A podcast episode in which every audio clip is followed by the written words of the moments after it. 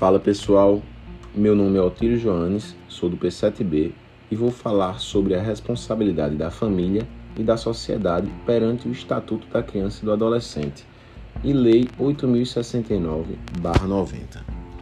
Proteger nossas crianças e adolescentes. Essa é a ideia central do ECA.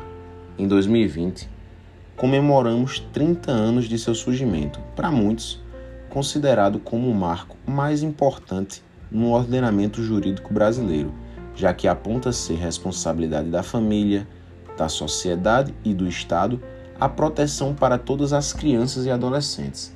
É tido como criança todas as pessoas menores de 12 anos e adolescentes as pessoas acima de 12 anos até os 18 anos de idade.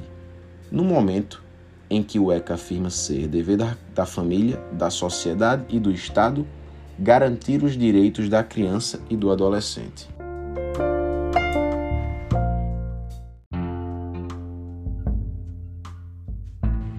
Toda criança e todo adolescente é detentor de direito, sem qualquer distinção, sendo da responsabilidade da família, da sociedade e do Estado garantir acesso à educação, à saúde, à alimentação, à moradia, a vestuário e uma convivência familiar digna, protegendo-as de qualquer violência, negligência ou ato de omissão que submetam a criança ao trabalho infantil, a uma vida sem escola, sem lar, sem saúde e sem qualquer assistência que lhes impeçam ou não assegurem os direitos da criança e do adolescente.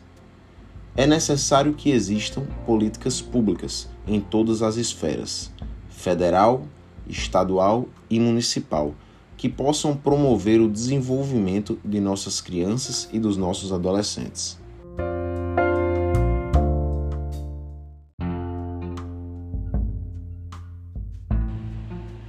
Com o ECA, surgiram também vários órgãos e entidades que passaram a tratar a criança e o adolescente como detentores de direito, como o surgimento de núcleos, conselhos, no Judiciário, a criação da vara da criança e do adolescente, a Defensoria Pública, entre outros. Nossas crianças e nossos adolescentes não são apenas o futuro, deverão ser vistos como prioridade absoluta. A responsabilidade por essas garantias são de todos: família, sociedade e Estado.